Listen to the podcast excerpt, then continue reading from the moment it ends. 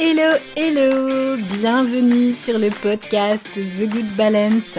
Ici Alexandra Avignon, thérapeute et coach spécialiste de l'anxiété et plus particulièrement du lien entre l'anxiété et la peau. Avec ce podcast, j'ai à cœur de t'aider à reprendre le contrôle de ta santé, à te sentir bien dans ta peau et à transformer ta vie sans bullshit et sans culpabilité. Bienvenue dans ce nouvel épisode. J'espère que tu vas bien. J'espère que tu es en pleine forme. Alors cette semaine, j'avais envie de te partager un sujet. Je ne sais pas par quel bout le prendre, tellement qu'il y a à dire sur ce sujet. Et en toute sincérité, je me suis dit non, je ne le pose pas à l'écrit, je pose pas de notes parce que ça va partir en article, ça va prendre des pages et des pages. C'est un truc que je vais publier sur le blog et j'ai vraiment envie de le verbaliser pour vous. J'ai vraiment envie voilà de vous le partager à cœur ouvert et le fait de le verbaliser, de le faire par la voix, je trouve que ça a quelque chose de plus puissant, de plus impactant encore même si les mots à l'écrit sont très impactants, hein, je dis pas le contraire. Je tiens pour ce début d'épisode de dire que je ne tiens à blesser absolument personne. Je vais parler en fait de moi, de mon histoire.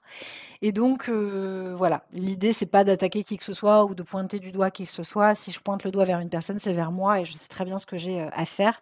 Je suis assez grande et autonome pour euh, m'en rendre compte par moi-même. Aujourd'hui, j'ai eu une discussion avec une, coach professionnelle, donc avec une, femme qui a suivi la même formation de coaching que moi. Et du coup, ce matin, on, a eu une discussion et on parlait en fait de notre expérience personnelle sur les traumas qu'on a vécus et sur les accompagnements qu'on a eu dans notre, dans notre vie.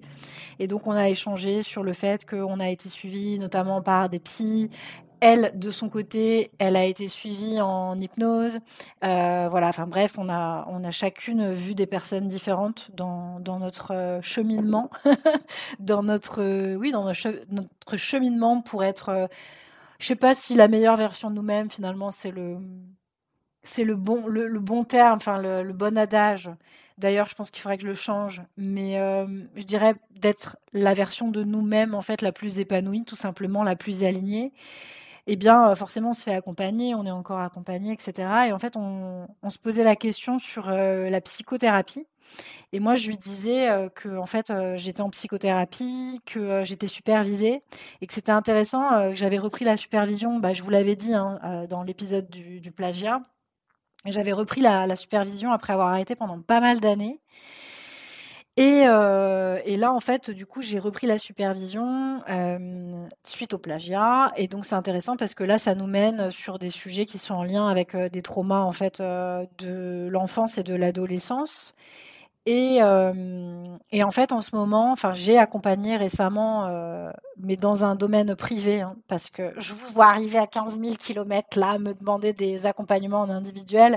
Je n'ai pas changé, je travaille toujours en groupe, mais là, voilà, dans un cadre privé avec les clients de mes programmes, j'ai eu en fait des, des, accompagnements de coaching. Je les ai recoachés en individuel, mais c'était en fait pour ma nouvelle certification de coaching, puisque je me suis replongée à nouveau là-dedans, comme je vous l'avais dit. Euh, et, en fait, je me suis aperçue en les écoutant dans leurs problématiques euh, qu'il y avait des choses qui résonnaient pas mal avec euh, moi, mes propres problématiques auxquelles j'ai dû faire face et auxquelles je dois peut-être même encore faire face, oui, par moment. Et en fait, avec mon, ma, thérapeute, je suis arrivée un peu dans une impasse parce qu'elle, elle fonctionne en fait avec l'EMDR et en fait, l'EMDR, L'objectif de l'EMDR, de cette, euh, de cette euh, pratique, c'est en fait tout simplement de, de, trouver le souvenir en fait qui va euh, activer nos émotions aujourd'hui. C'est-à-dire que si je pense à quelque chose ou à quelqu'un et que ça me fait des sensations désagréables, c'est ce que j'expliquais dans l'épisode sur la différence entre le, mauvais souvenir et le trauma. Comment, qu'est-ce qu'un trauma et comment le gérer? Je crois que je l'avais appelé comme ça l'épisode. Eh bien, la différence va se ressentir au niveau tout simplement de, des sensations corporelles. Et en fait, euh, moi, je suis arrivée à un stade en fait de travail et de cheminement personnel qui fait que, en fait, quand je repense à certains événements traumatisants de ma vie aujourd'hui, c'est classé.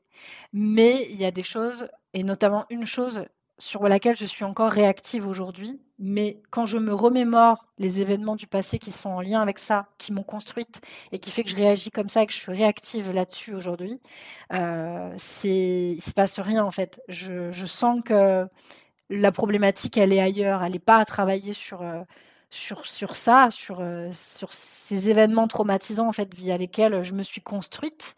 Euh, difficilement, euh, moi la jeune femme et la petite fille qui a beaucoup manqué de sécurité affective parce que j'étais en carence affective ce qui fait que je suis devenue une femme avec une personnalité évitante dont je vous ai beaucoup parlé. C'est pas pour rien que je vous, je vous parle de tout ça en fait à travers le podcast.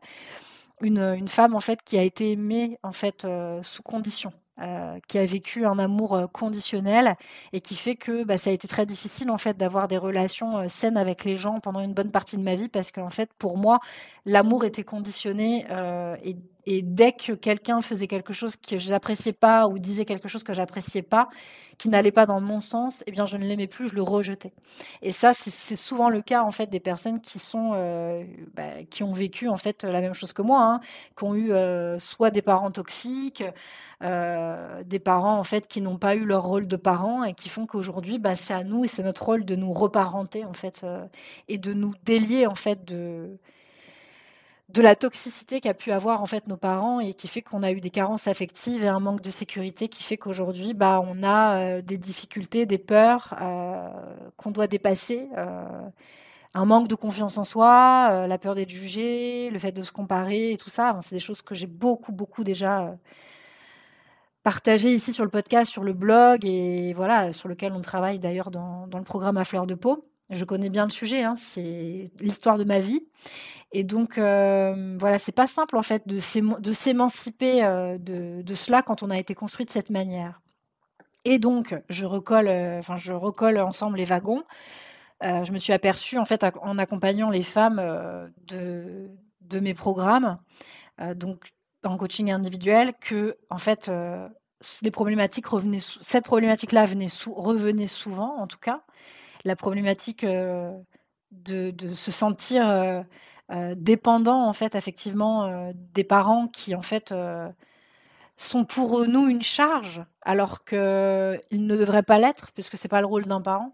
Le rôle d'un parent c'est de nous aimer et, c'est de l'amour inconditionnel en fait.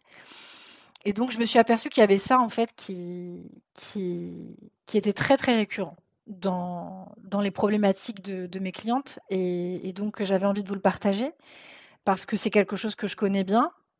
Et en fait, je me suis aperçue aussi qu'il euh, y avait une, autre problématique très, très récurrente euh, dans, dans, dans, enfin, chez les femmes euh, qui sont dans mes programmes et, et donc avec qui j'échange. C'est vraiment le manque d'honnêteté c'est pas quelque chose de volontaire. C'est pour ça que je vous disais, euh, mon but c'est pas euh, de, vous pointer du doigt en vous disant vous faites mal les choses, pas du tout. Euh, je mets vraiment des pincettes quand je dis ça, le manque d'honnêteté. C'est un mécanisme de défense. C'est pas volontaire de leur part que d'être malhonnête. Disons qu'elles ne sont pas honnêtes envers elles-mêmes et donc elles n'arrivent pas à être honnêtes avec les autres. Et donc elles sont dans le déni de certaines choses. Et donc à partir du moment où on est dans le déni et qu'on fuit quelque chose, qu'on évite quelque chose, il y a un moment donné, on se retrouve confronté à un mur, à des difficultés et qui fait qu'on n'arrive pas en fait à avancer dans notre vie. On n'est pas totalement aligné entre nos paroles, nos actes. Il y a un truc qui, il y a un truc qui est pas aligné en fait. Et, moi, c'est quelque chose que j'ai vécu.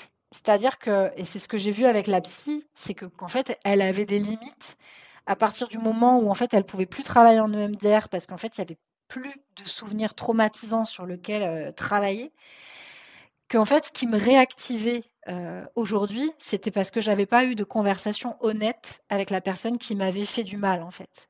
Je ne lui ai jamais dit concrètement.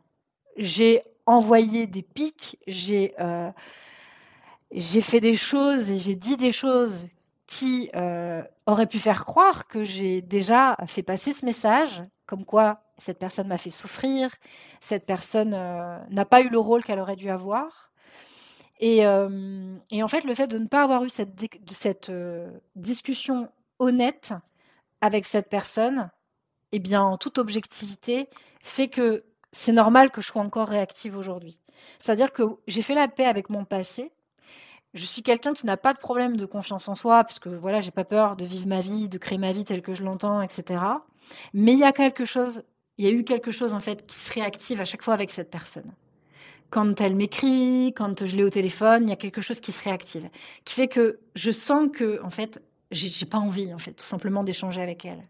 Et je pourrais trouver la solution euh, la plus facile, à savoir euh, couper les ponts, mais ça serait être malhonnête envers moi-même, parce que finalement je mettrais des œillères, je couperais part en fait à cette euh, à cette relation, et ce serait complètement malhonnête de ma part parce qu'en fait la, chose la plus honnête et la plus saine que je peux faire, c'est de poser mes ovaires sur la table comme euh, dirait euh, de façon très euh, vulgaire un homme qui dit je vais poser mes couilles sur la table.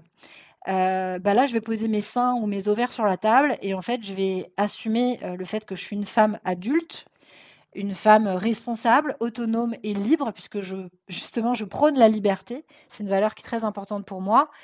Eh bien, je vais en fait avoir une conversation avec la personne avec laquelle je suis censée avoir une conversation honnête et lui dire en fait ce que je ne lui ai jamais dit.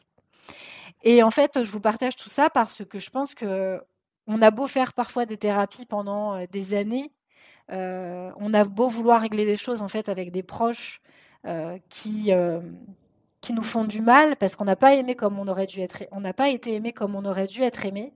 Et en fait, la seule issue possible n'est pas de couper les ponts parce que ça pourra nous, revenir que en pleine gueule et que nous faire du mal, que d'être dans le non-dit.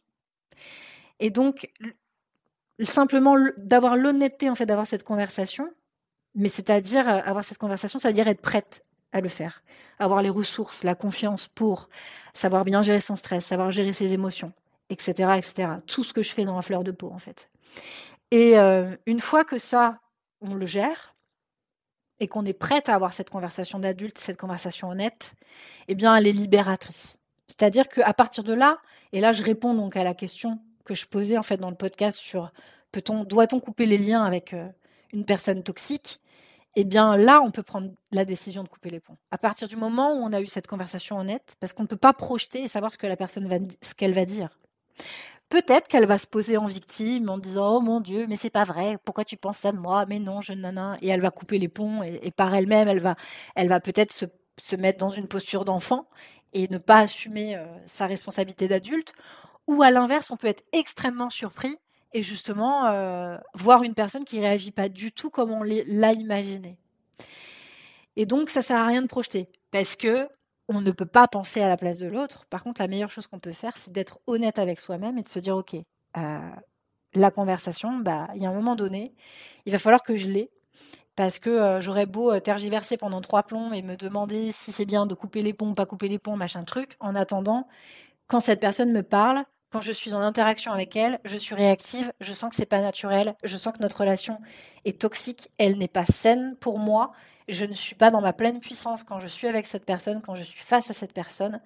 Donc, la seule solution, la seule issue, en tout cas moi telle que je le vois en tant que thérapeute et en tant que coach, c'est d'avoir une discussion honnête pour en fait tout simplement arrêter d'être dans l'attente l'attente que la personne un jour potentiellement puisse s'excuser euh, de ses actes, de ses paroles, euh, parce que peut-être que ça n'arrivera jamais en fait. Et c'est dommage de vivre toute une vie comme ça. C'est vraiment dommage. C'est vraiment s'infliger beaucoup de tristesse et beaucoup de colère et beaucoup de frustration. Et je crois que la vie, elle mérite surtout d'être croquée à pleines dents, d'être vécue à 200% parce qu'elle est courte, mine de rien. Je nous souhaite tous de vivre centenaire. Et plus encore, mais euh, ça, on peut pas se l'assurer. Hein. Mais ce que je veux dire par là, c'est que voilà, le peu de, décennies qu'on va vivre, eh bien, vivons-les euh, à pleine, euh, en, les croquant à pleines dents. Donc voilà ce que j'avais envie de vous partager cette semaine, c'est vraiment le fait que pour moi, c'est la clé de l'épanouissement dans, nos relations. Et je sais que c'est difficile. Et en fait, j'ai envie de, dédier aussi cet épisode notamment à Stéphanie, qui se, qui se reconnaîtra euh, certainement dans, dans ce que je viens de partager. Et je tiens à le partager à toutes les femmes euh, qui euh, ont eu la gentillesse de, me partager plein de choses personnelles sur ce qu'elles ont vécu dans mes programmes.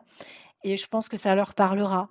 Et d'ailleurs, il y aura un module là-dessus dans la prochaine session de, de, fleur de peau. Ne me demandez pas la date. je vous dis direct, ne me demandez pas la date parce que je suis en plein déménagement. D'ailleurs, ça s'entend peut-être. Euh, les, les, pièces sont en train de se vider, donc du coup, ça résonne un peu. Et, euh, et donc, du coup, bah, le temps que je déménage, euh, que je me pose, que je remette mon bureau en ordre, et euh, fin février, ça devrait rouler. La prochaine session devrait démarrer là. Donc, ça va arriver dans quelques semaines, un peu de patience, le temps que je finisse de tout mettre en forme, et puis on, on va pouvoir s'y mettre. Voilà, c'est, je crois, le meilleur conseil que je peux vous donner quand on a été carencé affectivement, quand on n'a pas été construite avec amour, avec tendresse, avec amour inconditionnel, et qu'aujourd'hui on a des difficultés dans nos relations. Je crois que finalement, le meilleur remède, c'est ça. C'est ce que je viens de vous partager aujourd'hui. J'espère trouver le bon titre, en tout cas, d'épisode pour pour vous donner envie de l'écouter et puis surtout euh, que vous compreniez ce que je veux euh, vous partager et de vous dire que je vous entends, euh, je vous vois. je sais que j'ai pas été la seule à vivre ça, loin de là. Je sais que c'est encore le cas de beaucoup de femmes. Et hum, l'alignement et hum, l'apaisement ne se fera qu'à partir de ce moment-là, en fait.